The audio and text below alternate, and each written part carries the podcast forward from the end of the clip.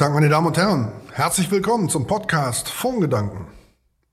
Der Titel der heutigen Folge lautet Infrastrukturinvestments, die großen Gewinner der nachhaltigen Wirtschaftstransformation.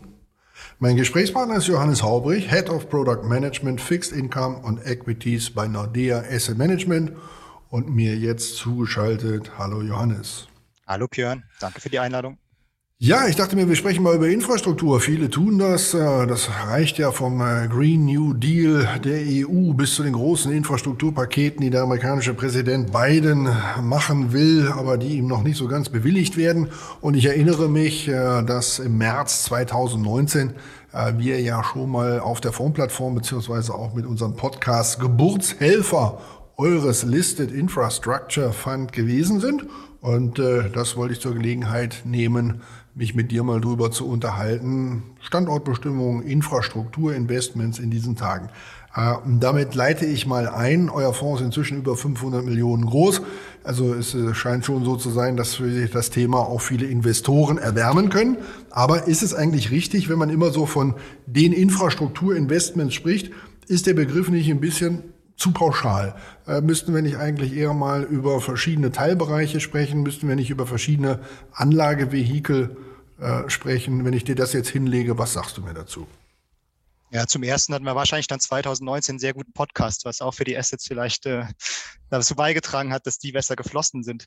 Aber Spaß beiseite, du hast natürlich komplett recht. Es gibt sehr viele ähm, Fonds am Infrastrukturhimmel und ich denke, es gibt für jeden Anlegertypen den richtigen Fonds und da müssen einfach Anleger für sich entscheiden, auf welche Art und Weise ähm, sie in Infrastruktur äh, investieren mögen, über ein AIF, über ein USITS. Ähm, wie wir alle wissen, hat das dann natürlich Konsequenzen beispielsweise auf die Handelbarkeit, auch auf die Langfristigkeit des Investments zum Beispiel, was viele Anleger immer unterschätzen. Sie, sie wollen in so einem Bereich sehr langfristig aufgestellt sind, aber wenn dann so etwas passiert wie 2020 und dann kommt vielleicht der nächste Call der Company bei einem ähm, bei einem privaten Fonds und man ist gerade nicht so flüssig, kann das natürlich auch ähm, zu Problemen führen.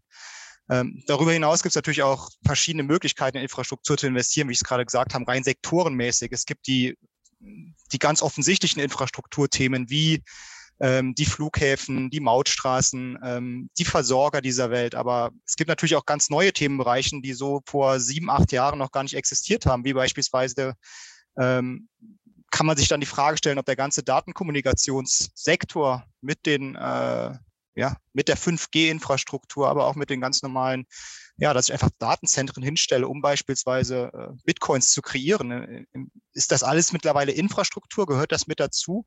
Und wie reagieren äh, auch die, die Indexanbieter bei Infrastruktur auf diese neuen Trends? Also es gibt sehr viele Möglichkeiten, äh, auch die, die zur Verwirrung der Anleger beitragen. Und deswegen ist es gar nicht so einfach und deswegen ist es auch wichtig, darüber zu reden, wie wir es heute machen. Ja, ähm, ich glaube, das ist ein wichtiger Punkt mit dem Thema ähm, Infrastruktur, dass das nicht nur Straßen, Brücken, Flughäfen und, und, Häfen sind, Sendemasten vielleicht noch, was die Masse da irgendwie für sich sieht, äh, sondern dass das Thema weitaus komplexer ist. Äh, sprechen wir über die Vehikel. Äh, du hast gerade mal so lapidar AIF fallen lassen, äh, eine Abkürzung, mit der viele was anfangen können, andere nicht. Alternative Investmentfonds. Ähm, und das heißt ja im weitesten Sinne eigentlich alles, was nicht äh, ja, Publikumsfonds ist. Äh, und äh, damit vielleicht auch äh, schon beschrieben, alles, was vielleicht auch nicht unbedingt so liquide ist. Sprechen wir mal drüber, was es da im AIF-Bereich alles gibt, denn auch das ist ja ein bunter Fächer, der reicht ja von Private Equity äh, äh, bis hin zu dem, was wir hier so früher so geschlossene Fonds genannt hätten, ähm, als Publikums-AIF.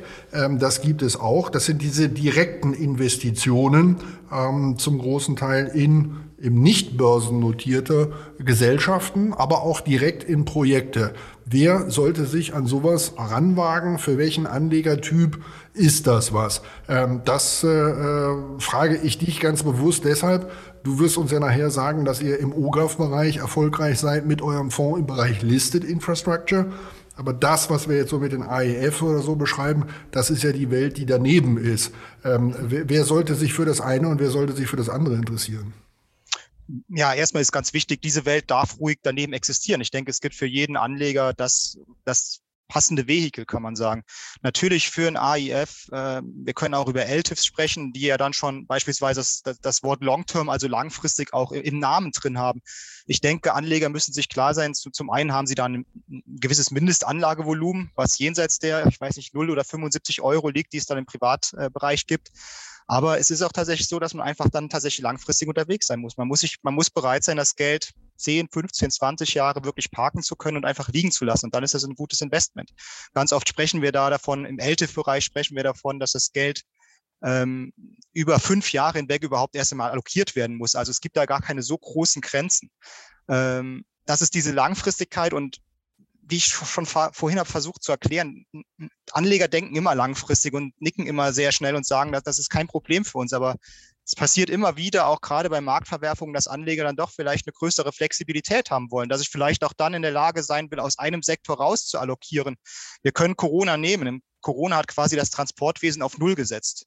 Wenn ich da jetzt also in einem AIF und einem LTIF sehr viel äh, mich 2019 eingekauft habe in dem Bereich, habe ich jetzt erstmal natürlich kurzfristig äh, Probleme, was dann langfristig hoffentlich wieder ausgeglichen werden kann. Diese Probleme haben wir natürlich im USITS-Format oder im OGA-Format dann natürlich nicht, weil wir flexibel reagieren können, indem wir beispielsweise aus dem Transportwesen rausallokieren, gehen vielleicht etwas mehr in Versorger rein. Also diese Flexibilität schätzen Anleger dann in unserem Fall auf der, auf der USITS-Seite ähm, eigentlich sehr, kann man sagen. Da sind wir ja so ein bisschen bei diesen Charaktereigenschaften, die man so allgemein Infrastruktur nachsagt, die aber auch ein bisschen was äh, mit der Konstruktion zu tun haben, nämlich äh, so dieses Thema stabile Erträge, ähm, Wertstabilität, ähm, Illiquiditätsprämie. Äh, was bleibt davon über, wenn ich äh, auf der einen Seite bin und äh, was bin ich auf der anderen? Du hast gerade als Argument für die OGAF-Konstruktion börsennotierte Unternehmen mit ihrer Liquidität, mit, mit auch ihrer Flexibilität, die ich als Investor dann habe, rein raus angesprochen. Ja. Auf der anderen Seite gehen mir ja vielleicht eben diese Vereinnahmung von Illiquiditätsprämien oder so auf Flöten, die ich mit den anderen Instrumenten haben könnte. Ähm, st stimmt, teilweise komme ich, ähm, komme ich auch gern nochmal drauf, drauf zurück oder, oder versuche es etwas, etwas äh, zu veranschaulichen. Momentan ist es tatsächlich so, und, und das ist ähm, seit 2019 kann man sagen, so, dass eigentlich der, gelistete Markt der attraktive für die Anleger ist, was erst einmal etwas, etwas komisch klingen mag, weil du, wie du sagst, wenn ich etwas langfristig halten soll und bin etwas vielleicht gefesselt in dem Moment in einem, in einem privaten Fonds, dann sollte ich dafür natürlich eine gewisse Liquiditätsprämie verlangen. Es ist aber tatsächlich so, dass auf der einen Seite diese privaten Fondsanbieter sammeln massig Geld ein. Wir haben hier 230 Milliarden US-Dollar liegen die aber nicht in Privatunternehmen aktuell allokiert werden können. Das heißt, was wir seit 2019 gesehen haben, wir haben ähm, Deals insgesamt in der Summe von über 120 Milliarden US-Dollar gesehen, in denen private Unternehmen hingehen und gehen zu einem gelisteten Unternehmen und verprivatisieren es. Und das machen sie aktuell mit einem Aufschlag von bis zu 30 Prozent zum Börsenwert, zum gelisteten Börsenwert. Wir sehen also eigentlich momentan genau das Gegenteil, dass man vielleicht die, die, die Gunst der Stunde nutzen könnte, in gelisteten Investments unterwegs zu sein, weil die ja anscheinend, wenn wir sehen, dass ein privates Unternehmen da 30 Prozent Aufschlag drauf bietet, könnte das im Umkehrschluss ja durchaus heißen, dass ein gelistetes Unternehmen aktuell vom Börsenwert her unterbewertet ist. Und wir sehen sehr viele von diesen Unternehmen, die natürlich dann durch diese Privatisierung nach oben gezogen werden im Börsenwert. Also im Moment eher nicht das Stichwort Illiquiditätsprämie, sondern tatsächlich, wo ist der Bedarf am größten und der scheint auf der gelisteten Infrastrukturseite zu sein. Es gibt welche, die sagen, mit den direkten Investments habe ich das Pure Play. Wenn ich in Listed Infrastructure gehe, habe ich auch die unternehmensspezifischen Risiken äh, auf, dem, auf dem Thema Infrastruktur drauf. Das, das verwässert mir quasi so ein bisschen das Infrastrukturinvestment. Siehst du das auch? Ist das ein berechtigter Kritikpunkt oder nicht?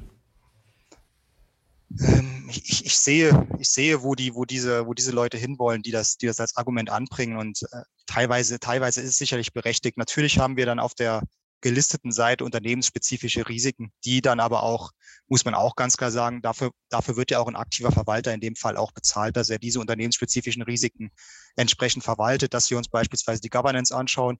Wir reden da sehr oft natürlich auch auf der gelisteten Seite von monopolistischen Funktionen, kann man sagen. Da gibt, der Markt ist nicht, ist nicht extrem extrem groß. Das heißt, man muss seine Hausaufgaben machen und muss diese unternehmensspezifischen Risiken versuchen herauszufiltern, sodass wir wirklich ähm, einfach innerhalb des Universums wirklich auf die Besten, vielleicht auf die Marktführer setzen ähm, und dementsprechend dann die unternehmensspezifischen Risiken möglichst minimieren und wirklich einfach ähm, darauf setzen, dass diese, diese anderen Komponenten, wie diese stabilen Cashflows, stabile Erträge, wir haben immer noch ein Dividendenwachstum in dem Markt selbst 2020 gehabt. Also es gibt sehr viele Merkmale, die einfach ähm, wirklich vorherrschend sind und die auch stabil erhalten bleiben können, wenn wir diese unternehmensspezifischen Merkmale rausgefiltert bekommen. Und auf die müssen wir uns konzentrieren und die müssen wir versuchen zu isolieren aus dieser, aus dieser, aus diesem Unternehmenswert, kann man sagen. Mhm. Jetzt habe ich dich sehr viel gezwungen, über äh, Private-Public äh, Partnerships und AIF zu sprechen. Wir wollten ja ursprünglich mal über Listed Infrastructure sprechen. Das machen wir dann auch jetzt. Die Bandbreite dieser Unternehmen, wie beschreibst du die? Gefühlt wäre das ja für den einen oder anderen so von einer Fraport auf der linken Seite, äh, vielleicht bis äh, zu einer Telekom auf der anderen Seite. Ähm, äh, ist eine Telekom ein Listed Infrastructure oder nicht? Ich denke, da scheinen sich auch ein bisschen die Geister. Ich denke, es wird immer mehr in diesen Infrastrukturbereich äh, eingegliedert und es wird auch sehr variabel dieser Begriff der Infrastruktur aufgefasst. Wir, wir, können nicht nur über die Telekom kommen, wir können auch über eine, über eine Visa oder über eine PayPal sprechen mittlerweile, ob das äh, digitale Währungen oder Währungsabwickler, ob das schon Infrastruktur ist. Ähm, und ich denke, da hat jeder Anlageverwalter für sich seine Abgrenzung gemacht und deswegen ist es sehr wichtig, dass der Kunde eben tatsächlich hingeht und macht vorher auch in dem Fall seine Hausaufgaben und sagt, das ist für mich ein Infrastrukturfonds, mit dem ich mich identifizieren kann. Und das andere eben nicht. Und für uns gehört da zum Beispiel dazu das Transportwesen, ähm, der Kommunikationsbereich, also alles, was du genannt hast, mit Datenzentren, aber auch Sendemasten, die 5G, ähm, oder die, die, die, äh, die Nutznießer davon im Prinzip, die gehören zu uns zum Infrastrukturbereich, aber auch zum Beispiel natürlich alles, was Versorger sind. Und Versorger ist ein spannendes Thema an sich, weil auch das kann man wieder separieren. Es gibt diese ganz alten, traditionellen, regulierten Versorger, die vom, äh, von der Gewinnung über den Transport bis zum, es kommt jetzt in meinem Haushalt an, alles gemacht haben und es war ein Monopol. Und jetzt sehen wir viel mehr diese deregulierten, integrierten Versorger, die auch viel mehr auf den Zug der erneuerbaren Energien aufspringen, die auch darauf aufspringen, ähm, dass es eben auch zum großen Teil jetzt darum geht, dass der Strom, der ankommt, eben auch vernünftig gespeichert werden kann, beispielsweise im Haus durch Batteriespeicherung. Ähm, das sind auch interessante Themen, die sicherlich Kerninfrastruktur sind, die aber auch in den, in den letzten Jahren äh, deutlich an Fahrt aufgenommen haben. Heißt aber, wenn ich auf irgendeinen Fonds schaue, wo Infrastructure draufsteht, muss ich mir den Interpretationsansatz, äh, äh, den dieses Haus dort hat, anschauen. Du hast gerade gesagt, da muss ich meine Hausaufgaben machen und muss mich dann entsprechend äh, positionieren. Heißt aber auch schon mal, wenn wir von Infrastruktur sprechen, haben wir es ja eher mit einem Thema als einer Branche zu tun.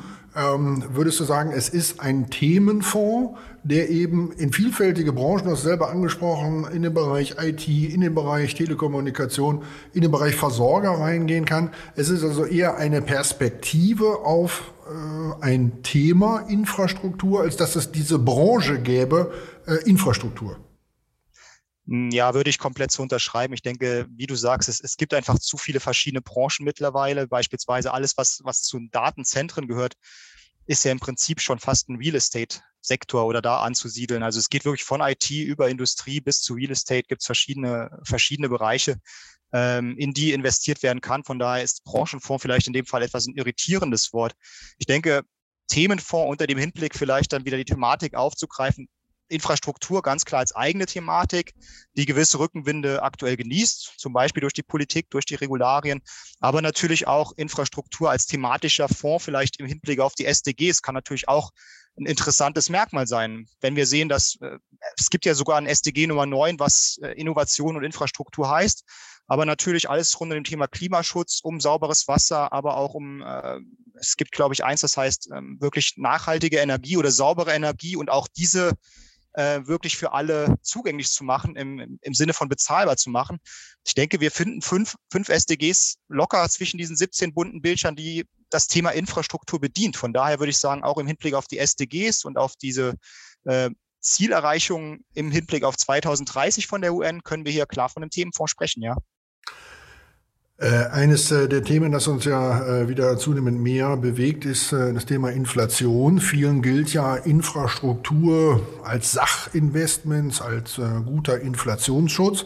Würdest du sagen, das ist die richtige Argumentation oder ist es dir vielleicht zu pauschal zu sagen, Infrastrukturinvestments sind automatisch immer ein Inflationsschutz? Ja, man kann schon sehen, wir haben jetzt extra diese, diese Aufgabe gemacht im Portfolio, als wir natürlich jetzt Anfang 2021 diesen Inflationsdruck bekommen haben und haben etwa mal die letzten 20 Jahre durchgerechnet. Äh, man hat schon sehen können, dass Inflations- oder das Inflationsuniversum an Aktien, kann man sagen, im Vergleich zum globalen Markt, wenn wir die Szenarien hatten von einem gewissen Inflationsdruck und steigende Inflationserwartung, kann man sagen, aber auch es ist ein gewisser Inflationsdruck da, aber der wird in den nächsten Monaten, Jahren vielleicht wieder sich verflüchtigen. In beiden Szenarien hat Infrastruktur ähm, als Anlageklasse besser abgeschnitten als, als globale Aktien. Und ich denke, eines dieser beiden Szenarien ist, ist, ist wahrscheinlich. Ich denke, es scheinen sich im Moment die Geister, ob wir von einer, von einer permanenten Inflation sprechen oder ob wir immer noch zu viel im Basiseffekt drin hängen, dass vielleicht die Inflation, das sagt ja äh, die EZB im Prinzip so, dass die Inflation 2022 vielleicht dann wieder etwas, etwas runtergeht. Ich denke, egal welches dieser beiden Szenarien eintritt, mit, Inflation, äh, mit Infrastrukturinvestments ist man gut aufgestellt. Und das liegt einfach auch in dieser Beständigkeit der Assets, dieser Kontrakte, die langfristig aufgestellt sind und dass die äh, Versorger beispielsweise diesen Inflationsdruck komplett auf den, auf den Retail-Anleger eigentlich abgeben können. Ein Satz, äh, den ich in dem Zusammenhang dann aber auch erwähnen möchte, den ich in den letzten Monaten häufiger gehört habe, ja, Listed Infrastructure ist eine der wenigen noch unterbewerteten Branchen, äh, äh, in die ich investieren kann. Was ist denn dann da dran, wenn wir uns eben darauf verständigt haben, dass das ein sehr breiter Interpretationsspielraum ist ähm, und wir sagen, dass ähm, vielleicht selbst Visa oder andere in den Bereich reinfallen, muss man sagen, die haben aber auch steile Wertentwicklungen hinter sich. Also provoziere ich dich und sage, können wir das dann genauso wenig pauschal pauschal sagen, dass es unterbewertet ist, wie wir sagen können, dass es ein Inflationsschutz ist? Ich denke, ich denke, alle, die Visa und Mastercard mit reingenommen haben, die Bank haben, glaube ich, einen smarten Move gemacht für 2020. Also das ist, sie haben es vielleicht so ein bisschen getrickst, aber das hat natürlich ihrem Anlageuniversum geholfen. Aber wenn wir uns wirklich über das Thema Kerninfrastruktur unterhalten und wir können ja einfach, nehmen wir einen passiven Referenzindex als, als Beispiel. Wir, wir sehen schon über ein Jahr, haben, hat sich die Infrastruktur als Anlageklasse um 20 Prozent schwächer entwickelt als globale Aktien. Und das ist vollkommen im Widerspruch zu allem, was ich vorhin erzählt habe, dass wir stabile Erträge haben, dass wir eigentlich defensive Merkmale haben. Gerade in der, in der Covid-Pandemie, also wirklich als, sagen wir, März 2020 als Ausgangspunkt der Pandemie war auch der Startpunkt, dass Infrastruktur wirklich die Lücke zwischen Infrastruktur und globalen Aktien sich ausgeweitet hat und Infrastruktur massiv äh, abgelegt hat. Und das liegt wahrscheinlich wieder einmal darin begründet, dass wirklich Anleger in so einem Fall auch wirklich die liquidesten Aktien erst einmal veräußern und schauen, dass sie ihr Portfolio einigermaßen bereinigt bekommen. Und ähm, ja, wir, wir haben tatsächlich, und das, das ist tatsächlich so, wir haben tatsächlich eine Bewertungslücke zwischen globalen Aktien und Infrastruktur, die immer noch jetzt so ungefähr bei zehn Prozent liegt, sagen wir mal. Und die schließt sich auch in den letzten, ja, sie schließt sich etwas. Sie war bei 20 Prozent, aber wir sehen immer noch eine attraktive Bewertung gegenüber Aktieninvestments. Von daher, wenn wir all diese Rückenwinde in Betracht nehmen, wenn wir jetzt auch einfach diese Zahlen nehmen und sprechen von dieser, von dieser relativen attraktiven Bewertungen, dann spricht eigentlich vieles dafür, dass man mit Infrastruktur im Aktienportfolio in den nächsten Jahren nicht viel falsch machen könnte, beziehungsweise auch ein diversifizierteres Portfolio aufbauen kann. Du hast es gerade schon ein, zwei Mal angesprochen. Corona äh, hat viele Dinge äh, verkehrt, hat viele Geschäftsmodelle herausgefordert. Ähm, was war besonders betroffen von den Infrastrukturinvestments von Corona? Hat sich davon vielleicht auch noch nicht so ganz erholt? Ich habe eben mal die Fraport fallen lassen. Ist was, wo, glaube ich, allen sehr bewusst wird, dass das sehr betroffen war. Ähm, was sind denn Geschäftsmodelle im Infrastrukturbereich, die vielleicht überhaupt nicht betroffen waren oder sogar Profiteure hätten sein können? Und jetzt brauchen wir gar nicht zu unseren äh, Bezahldiensten zu gehen, über die wir eben gesprochen haben, sondern wenn wir es im engeren Sinne noch betrachten, ähm, wer, wer hat denn vielleicht davon profitieren können aus dem Bereich der Infrastrukturinvestments? Ja, also ganz klar, ganz klar, der, der, der Verlierer der, der Pandemie war ganz klar das Transportwesen insgesamt. Äh, Flughäfen als erstes genannt, was, was intuitiv Sinn macht, aber auch selbst der Frachtverkehr oder auch selbst die Mautstraßen haben sehr gelitten. Ähm, wenn wir, wenn wir das ins Gegenteil befördern, was ist in der, in der Pandemie natürlich auch passiert, es gab viel mehr Online-Shopping, es gab viel mehr äh, von zu Hause aus arbeiten. Das heißt, alles, was mit dem Stichwort Daten nutzen oder Datenwachstum irgendwie zusammenhängt, hat extrem profitiert davon. Und das war eben das, was ich gesagt habe. 2020 und 2021 zeigt schon, das sind zwei Jahre, wo man möglichst flexibel wirklich reagieren musste und vielleicht 2020 wirklich aus dem Transportwesen rausallokieren. 2021 kann man jetzt wieder etwas reingehen. Also das Transportwesen hat sich jetzt auch wieder am besten wieder mitentwickelt. Ähm, aber klarer vielleicht so ein bisschen der, der unabhängige Gewinner, der vielleicht auch etwas einfach von diesem Rückenwind getrieben wird des Datenwachstums, dieses Internet der Dinge, Cloud-Wachstum, alles, was es gibt. Ich denke, dieser Rückenwind, der da entsteht rund um das Datenwachstum, der koppelt ist natürlich auch etwas von diesen makroökonomischen äh, Zusammenhängen oder, oder Einflussfaktoren ab. Ich habe noch einen netten Satz geschrieben zum, äh, oder gelesen vor kurzem zum Datenwachstum. Da hieß es, die Datenmenge, die in den nächsten drei Jahren gebraucht wird, global, entspricht der Datenmenge der letzten 30 Jahre. Da sieht man einfach nur, was da für eine steile Kurve ist. Wir, das Datenwachstum wird sich von 2020 ausgehen bis 2025 wahrscheinlich vervierfachen. Ähm, und ja, es ist einfach ein Anlageuniversum, was wachsen wird und was super interessant ist für den aktiven Anlageverwalter. Nachhaltige Infrastruktur, du hast es äh, eben schon angesprochen. Ähm, da befürchtet der eine oder andere, dass durch die Anreize, die gesetzt wird, grüne Blasen entstehen können. Ähm, wir haben äh, viel darüber gehört in den letzten Jahren, dass die neuen Energien weiter ausgebaut werden müssen.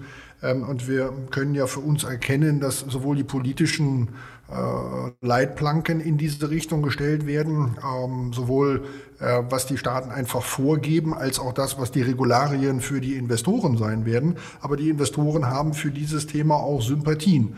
Ähm, und es gibt äh, Teilbereiche, wo wir schon gesehen haben, wenn wir jetzt an Wasserstoff denken oder andere Dinge, ähm, wo auch mal die jungen Pferde durchgehen, ja, was dann eben die Kursfantasie angeht. Sorgt ihr euch in diesem Bereich um grüne Blasen und wo sind sie, wenn vielleicht schon erkennbar? Ich denke, man muss da einfach extrem aufpassen. Es ist ein Trend, der, der an Fahrt aufnimmt und der natürlich getrieben ist. Nachhaltiges Investieren ist in, ist in aller Munde und das wird auch im Infrastrukturbereich umgesetzt. Und das haben wir beispielsweise bei Nordea auch umgesetzt. Wenn wir uns die SFDA-Richtlinie anschauen und wir sprechen über Artikel 6, 8, 9, dann könnte man eigentlich, würde man sagen, wenn man die traditionelle Herangehenweise von Infrastruktur ist, was ist ein Infrastrukturunternehmen, würde ich sagen, dass wird schwer, da über den Artikel 6 hinauszukommen. Weil einen Bereich haben wir noch gar nicht genannt, das ist der Bereich Midstream, der auch komplett valide ist im Bereich Infrastruktur, der aber natürlich nicht viel mit der Erreichung der SDGs zu tun hat. Ähm, das heißt, wir zum Beispiel sind hingegangen äh, jetzt im März und haben den Fonds Artikel 8 klassifizieren lassen, was für uns bedeutet, dass wir komplett aus dem Midstream-Bereich rausallokiert sind. Ähm, dadurch müssen wir natürlich in andere Bereiche rein und dann könnte diese grüne Blase entstehen, die du genannt hast. Ich denke, hier ist es wichtig, dass man dass man wirklich, äh, Stichwort Wasserstoff ist, ist ein gutes Beispiel, dass man wirklich vielleicht auf die ähm, auf die Anbieter setzt, auf die Unternehmen setzt, die setzt, die das jetzt mittlerweile seit 20, 30 machen. Also ich habe lieber auf gut Deutsch gesagt, vielleicht ein Enel im Portfolio oder eine Next Ever Energy im Portfolio, die etablierte Versorger sind und wo man sieht, die haben jetzt ihre Richtlinie unterschrieben, dass sie Richtung Paris-Abkommen ähm, ihre Hausaufgaben erfüllen wollen. Ich glaube, Enel ist der globale Marktführer an erneuerbaren Energien mittlerweile. Also diese Transformationsunternehmen sind uns im Prinzip lieber als so ein Wasserstoff-Startup, was noch keine Historie hat, wo wir noch nicht wissen, wo die Bilanz hingeht, wo die Erträge hingehen. Da sind wir sehr, sehr vorsichtig und wollen lieber auf diese etablierten Unternehmen setzen, die jetzt erkannt haben, dass sie ihr Geschäftsmodell vielleicht etwas anpassen oder ändern müssen. Und da begleiten wir sie natürlich gerne auf dem Weg. Ich denke, da ist eine Investition dann auch wirklich zielgerichtet äh, im Sinne der, im Sinne der Nachhaltigkeit, des Nachhaltigkeitsgedankens. Welche Rolle sollten Infrastrukturinvestments in den Portfolios von Anlegern spielen? Ich glaube, es ist schon sehr deutlich geworden, äh, dass diesen eigentlichen ursprünglichen engeren Definitionsrahmen Listed Infrastructure, ein Unternehmen, was eigentlich nur für die Vermarktung einer Infrastruktur, die es besitzt, zuständig ist ähm, und das bündelt und das eben börsennotiert tut. Ähm, davon sind wir weit weg. Inzwischen sind wir eher bei Themenaspekten äh, im Bereich der Infrastruktur. Wer äh, setzt jetzt eher darauf, dass sein internationaler Fondsmanager, sein Mischfondsmanager das für ihn macht und wer ist derjenige, der eben ein Nordea-Infrastruktur oder auch von anderen Häusern einen Infrastrukturfonds selbst dazu mischt? Ich denke, ich denke, es gibt, es gibt beide Arten von Anlegern. Die einen, die jetzt mehr auf diese Themenfonds aus sind, die auch sagen, ich möchte vielleicht meinen Beitrag und äh, ich, wir nennen es immer die Macht der Kapitalallokation vielleicht nutzen, um meinen Beitrag zu diesen Erreichen der SDGs zu, äh, beizutragen oder zu, da, ja, dazu beizutragen. Auf der anderen Seite darf man auch nicht diese traditionellen Aspekte vergessen. Wenn wir uns über die letzten 20 Jahre Infrastruktur anschauen im Vergleich zu globalen Aktien und, und Rentenfonds, wir, wir, wir denken als traditioneller Mischfondsmanager 80 Aktien, 20, 20 Renten vielleicht im Portfolio, dann können wir über 20 Jahre zumindest sehen, wenn ich da, sagen wir, 10 Prozent Aktien rausallokiere und in 10 Prozent Infrastruktur rein, dann haben wir diesen Effekt, dass wir auf der Risikoertragskurve im Prinzip nach links oben äh, wandern, dass wir also weniger Risiko haben und dafür etwas mehr Ertrag. Ähm, ich denke, das ist so ein bisschen in Vergessenheit gerückt über die letzten fünf bis zehn Jahre, weil wir einfach keine Blase in dem Sinne mehr hatten. Wir hatten, selbst Covid würde ich vielleicht als Marktkorrektur beschreiben, aber so eine richtige Rezession war ja seit der Finanzkrise nicht mehr zu sehen.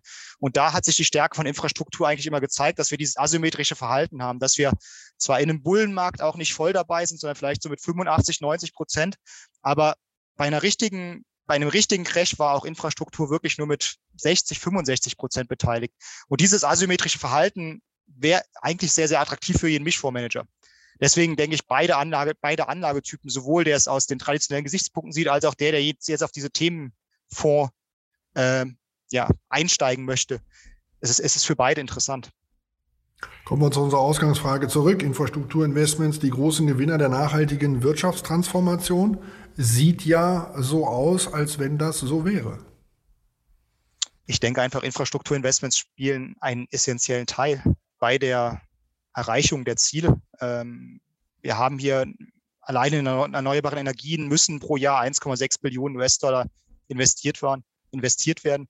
Wir haben die ganzen Staaten, die mittlerweile für ihre Netto-Null-Emissionsziele schreien. 2050, bei China ist es 2060, was immer es ist. Wir sprechen da von Australien über Großbritannien, über, über jedes Land. 2019 waren noch 16 Prozent der Staaten, die jetzt gesagt haben, mittlerweile sind wir bei 70 Prozent. Also ich denke, es ist einfach dieser, dieser Trend und diese, wenn, wenn, wir, wenn wir ganz realistisch sind, die Erreichung dieser Ziele ohne eine vernünftige Infrastruktur und den Ausbau erneuerbarer Energien, aber auch beispielsweise im Kommunikationssektor wird das alles nicht funktionieren. Und deswegen ist meiner Meinung nach Infrastruktur einfach ein essentieller Teil dieser, dieser Transformation.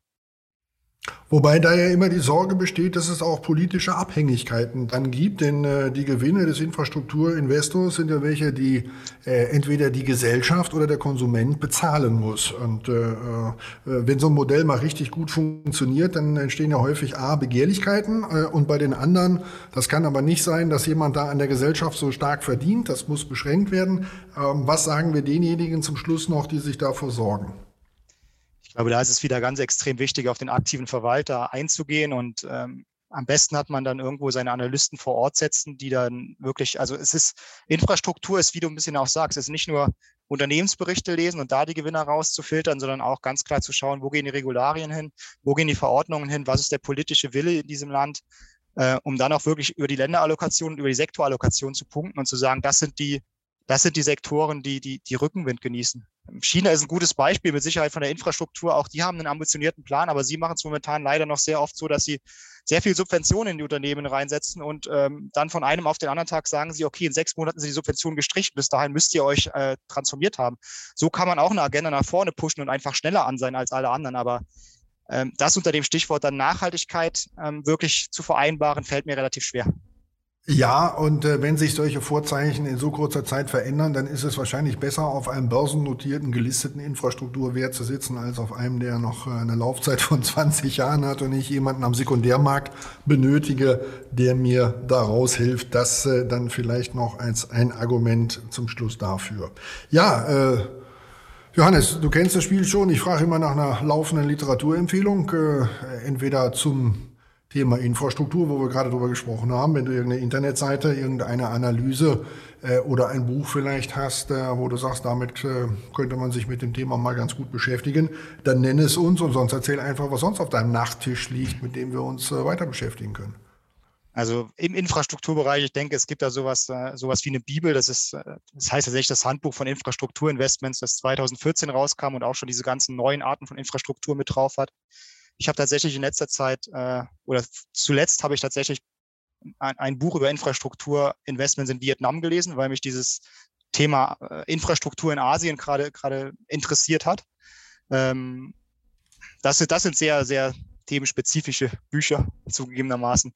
Und ich selbst, wenn ich von Infrastruktur die Nase voll habe, ich gehe immer noch auf einen, auf einen klassischen Henning Mankell oder irgendeinen anderen Krimi-Autor zurück. Das nehmen, wir, das nehmen wir gerne mit. Es muss nicht immer das Fachbuch sein, abends vor allen Dingen, wenn man sich den ganzen Tag schon äh, mit solchen Dingen beschäftigt hat. Johannes, danke dir für das Gespräch. Liebe Zuhörer, danke fürs Zuhören.